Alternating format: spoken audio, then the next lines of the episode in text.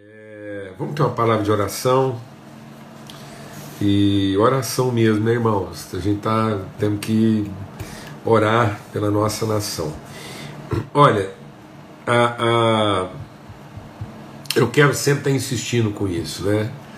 É, a gente, às vezes a gente ora né, pela nação e a gente ora pensando que a nossa oração vai mudar o coração de Deus e ele é, e ele vai providenciar alguma coisa, né, vai fazer o que ele ainda não fez pela nação.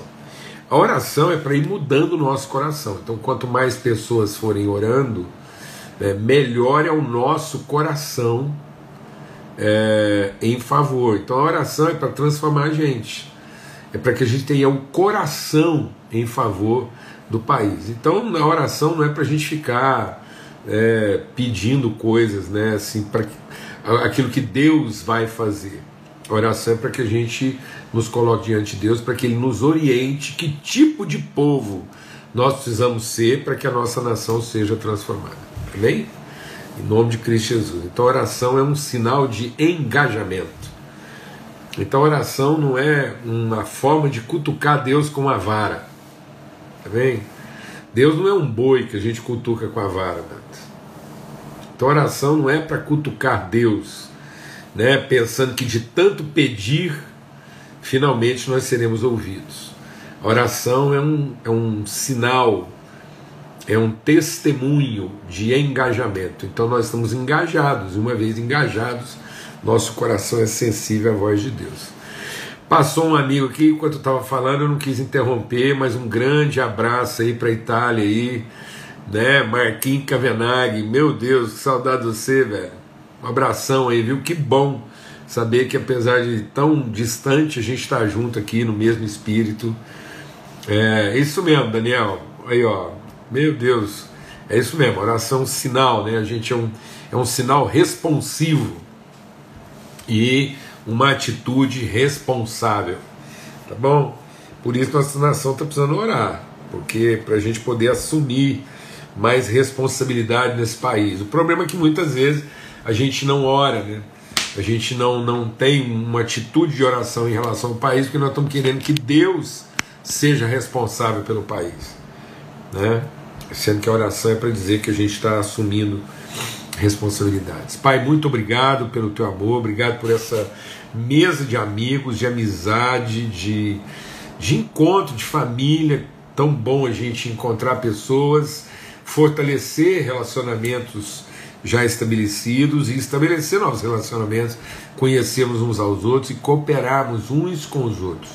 Em nome de Cristo Jesus, Senhor, que, como diz Paulo, escrevendo aos Romanos, é um tempo que a gente deseja muito que chegue para que a gente possa repartir virtude e fortalecer uns aos outros pelo exercício de uma fé mútua. Então nós queremos aqui colocar nossa fé em favor uns dos outros, ó Pai, no nome de Cristo Jesus.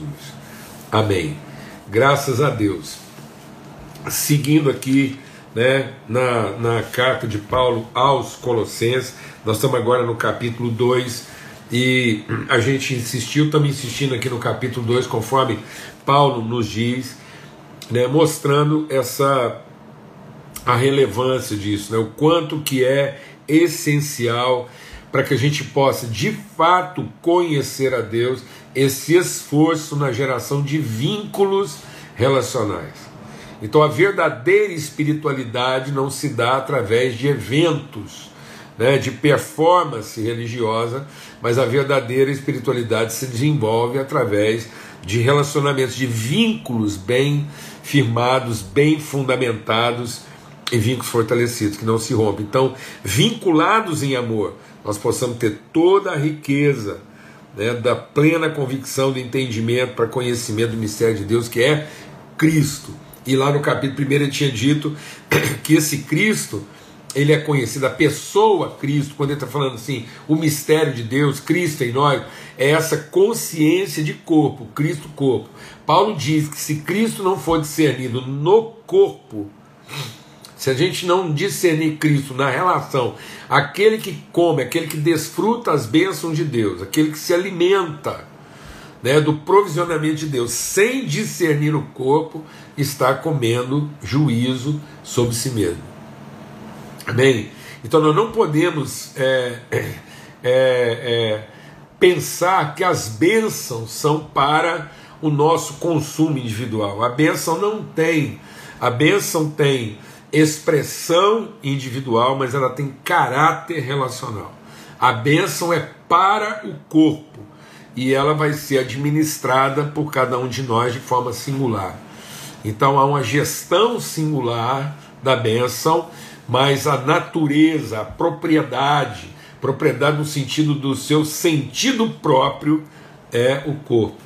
Então, se não for no discernimento do corpo, a gente não não conhece o mistério. Então, nós podemos muito bem a gente pode muito bem desfrutar as bênçãos de Deus e não ter o discernimento, o pleno conhecimento do mistério de Deus Cristo. Então, muita gente às vezes não está discernindo o mistério de Deus, está usufruindo o ministério de Deus, mas não está discernindo o seu mistério.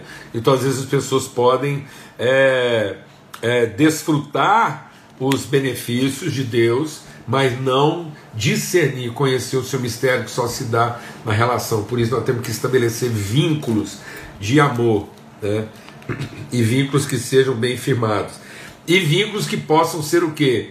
Verificados, de fato e de verdade. Então Paulo está dizendo, é por isso que eu me esforço, para construir, né? para edificar, para fortalecer essa consciência de corpo. Para que ninguém engane vocês com argumentos falaciosos então muitas vezes a gente fica aí atrás de discursos, né, fica perturbado com aquilo que as pessoas. Por que, que muitas vezes as pessoas são facilmente.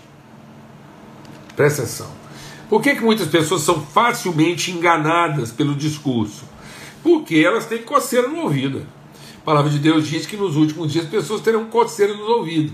Então é muito fácil enganar alguém que está buscando a Deus de acordo com a sua necessidade. Né? Então, mediante aquilo que é oferecido. Então você pode dissuadir uma pessoa, você pode enganar uma pessoa, porque ele é como uma criança que pode ser facilmente né, levada. Por isso que Paulo escreve lá aos Efésios: diz, olha, para que a gente não seja mais menino, criança, levado por todo vento de doutrina. Por que, que hoje uma pessoa inventa uma doutrina e, e, e, cria uma doutrina própria e arruma aí, ajunta milhares, né, centenas de milhares de seguidores? Por quê? Porque as pessoas não querem discernir isso na relação. Elas querem entender onde é que o pão está sendo distribuído de graça. De graça, né? Onde é que fosse. Então as multidões, deixa Deus ministrar é, é, as, as, as, é, as multidões, deixa Deus ministrar isso ao nosso coração. As multidões seguiam Jesus porque tinha um pão lá. Jesus falou: esse povo vai ter me seguindo porque comeu do pão, mas eles não entenderam o mistério.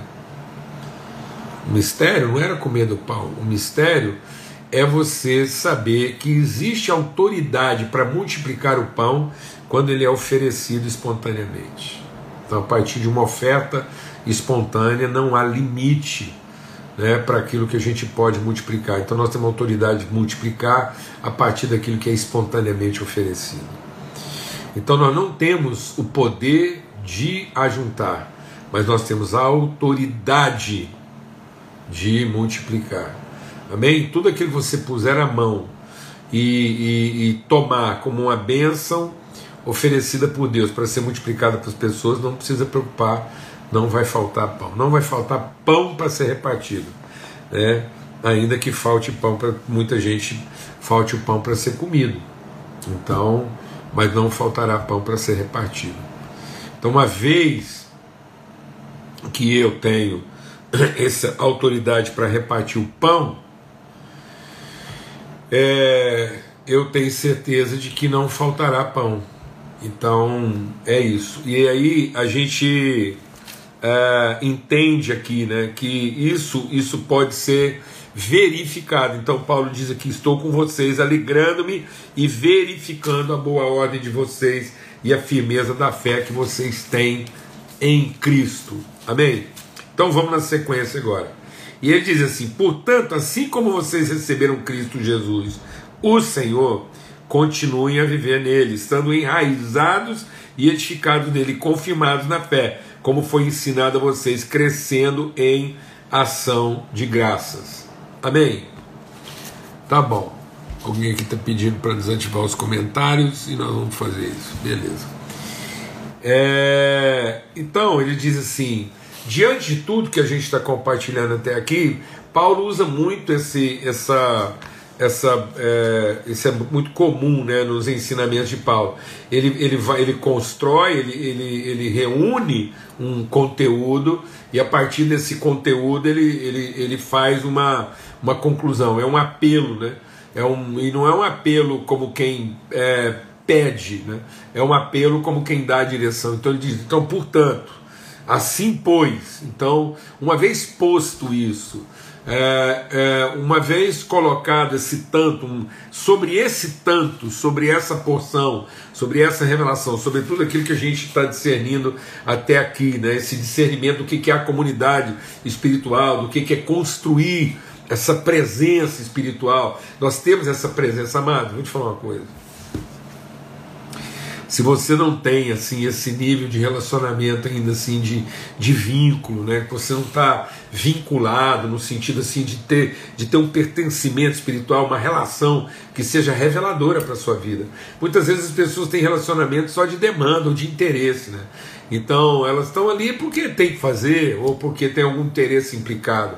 Não, eu não estou falando de pessoas que têm é, aliança, compromisso espiritual que estão buscando revelação de Deus juntos, que, que se submetem umas às outras. Não é? Pelo amor de Deus, toda vez que eu falar submissão aqui, você não, não, não encana com esse negócio, porque é exatamente isso que Paulo está combatendo. Não encana nesse negócio aí da hierarquia, cadeia de comando. Não, não é nada disso não. É, é, é, mútua submissão, ou seja, você, você tem um tal compromisso com a relação, ela, ela, ela é uma relação de fato e de verdade.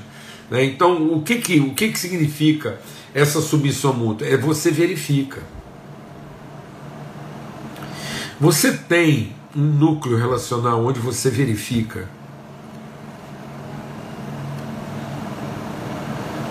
Onde você é verificado. Onde a gente confere se aquilo que está vivendo, que aquilo que a gente está praticando, aquilo que a gente está defendendo é de verdade. Né? Porque é nessa relação é nessa relação que, que o, o conhecimento, a revelação de Deus se dará.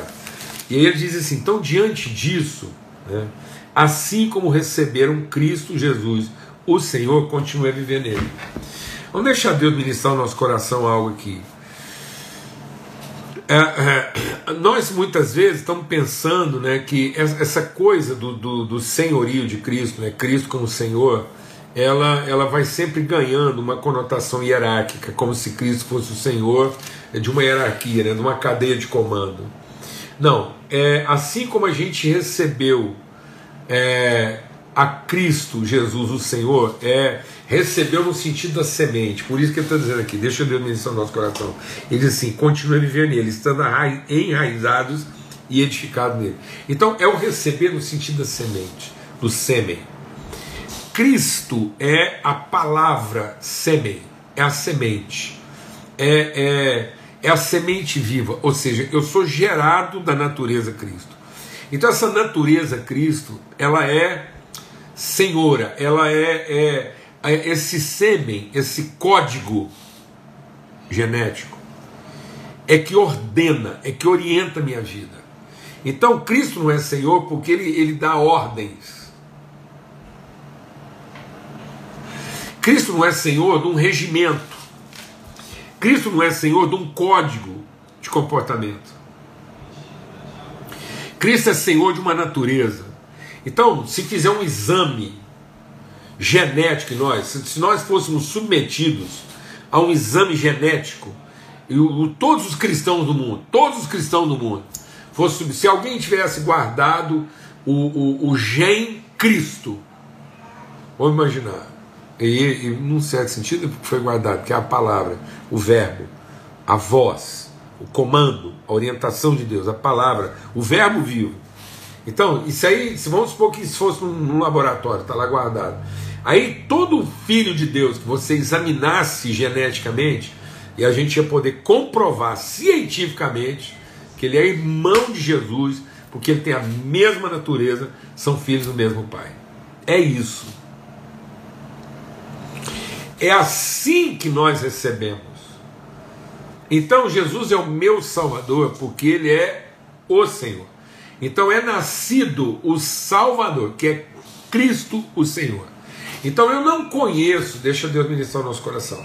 Eu não conheço Jesus como Salvador. Não é, não é Jesus o meu Salvador porque ele salvou o meu futuro. Ele não é o meu Salvador porque ele me garantiu o céu. Não. Ele é o meu Salvador porque ele me regenerou. Ele colocou em mim, uma, ele gerou a minha vida a partir de uma semente incorruptível, de natureza. E nessa semente é o amor de Deus. É assim que eu recebi. Que muita gente fala assim: você já recebeu Cristo no seu coração? Você tem que receber Jesus no seu coração para ser salvo e Ele ser Senhor da sua vida. Do jeito que a gente anda ensinando, deixa Deus ministrar o nosso coração. Do jeito que a gente anda ensinando as pessoas a receber Jesus para ser salvo, ela está fazendo isso para não ir para o inferno. Do jeito que a gente colocou, a gente colocou na forma do juízo e não da justiça de Deus realizada em Cristo. Então nós não estamos evangelizando muitas vezes mais de acordo com a graça. Sem perceber, a gente foi gradualmente saindo da graça e voltando para a lei. Por isso que ele diz: ninguém vos engane. Na sequência, ele vai dizer assim: ó, tome cuidado para que ninguém venha enredá-los com a sua filosofia, sutileza, conforme tradição dos homens. Então, sem perceber, do jeito que nós estamos falando, aceitar Jesus, você saber, ah, você tem que aceitar Jesus, você tem que receber Jesus no coração. Aí a pessoa fala: ah, bom, receber Jesus no coração, daqui para frente ele é a minha divindade, eu acredito nele, que ele é o poderoso, ele é pode me salvar, e se eu fizer tudo certinho, lá no dia do juiz ele me passa para dentro. Não, mas. Dessa forma, nós estamos voltando para a lei. Nós não estamos ensinando a salvação na comunicação, na transmissão da graça, no novo nascimento. Esse dilema esse dilema de ser salvo na regra, na lei, o povo já tinha antes de Jesus. O Nicodemos, o Nicodemos chegou para Jesus e falou assim: "O que é que eu tenho que fazer para ser salvo?" Aí Jesus falou assim para ele: "Nascer de novo."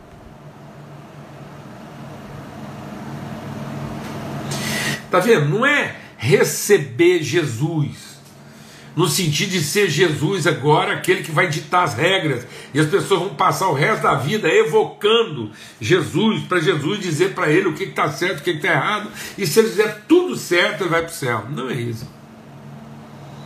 É receber, é crer que o Espírito de Deus, segundo a Sua palavra, implanta em mim a natureza de Cristo, de modo que agora nós somos um com Cristo.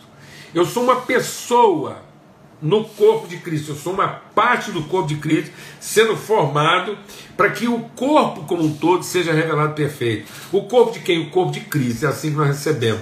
Então, nós recebemos como semente, um vínculo foi criado. Não é uma associação, não é uma parceria. Tem gente que fala assim: meu negócio vai bem porque Jesus é meu sócio. Não, Jesus não é sócio nosso. Jesus não é sócio do ministério, não é sócio da minha empresa, Jesus não é sócio do meu casamento. Não, mano. Isso não é um esforço combinado, não é eu, Jesus, esforçando um lado e eu pegando o outro. Jesus pega daí que eu pego de cá e a gente, um esforço combinado, vamos fazer isso dar certo. Não é nada disso, não, mano. Não é uma associação, isso não é uma parceria, isso não é um convênio, isso é uma sociedade. Isso é um novo nascimento. É assim que nós recebemos. Recebemos como semente, por isso nós estamos enraizados, fundados em Cristo. Então, meu grande desafio não é ficar pensando o que, que eu vou fazer para agradar a Jesus, para que ele continue a fazer por mim. Então, se Jesus perceber que eu estou fazendo por ele, ele também vai fazer por mim, e lá no dia do juízo ele me passa para dentro. Não é nada disso, não, amado. É nós desenvolvemos essa consciência de identidade, recebemos, e do mesmo jeito nós recebemos ele como raiz, como essência, como semente incorruptível, vinculada em amor, assim nós vamos andar nele. Então, assim como recebemos, assim também andemos e vivamos nele. Não é vivamos com ele, é vivamos nele. É viver em Cristo. É estar enraizado em Cristo. É estar fundado em Cristo. É assim que nós recebemos a Cristo. Nós recebemos a Cristo nessa condição. E assim, Ele, Senhor da nossa vida, porque essa é a natureza, é isso que Paulo está dizendo. Portanto, então, diante de tudo que nós estamos falando, então por isso que essa é tão essencial que Paulo está dizendo aí para esse pessoal lá de Colônia Laodiceia. Nós não vamos nos ver face a face por enquanto mas nós temos essa vinculação. Que vinculação? Nós comungamos a mesma natureza. Nós estamos falando aqui como o mesmo povo, o mesmo corpo, uma mesma, uma mesma família.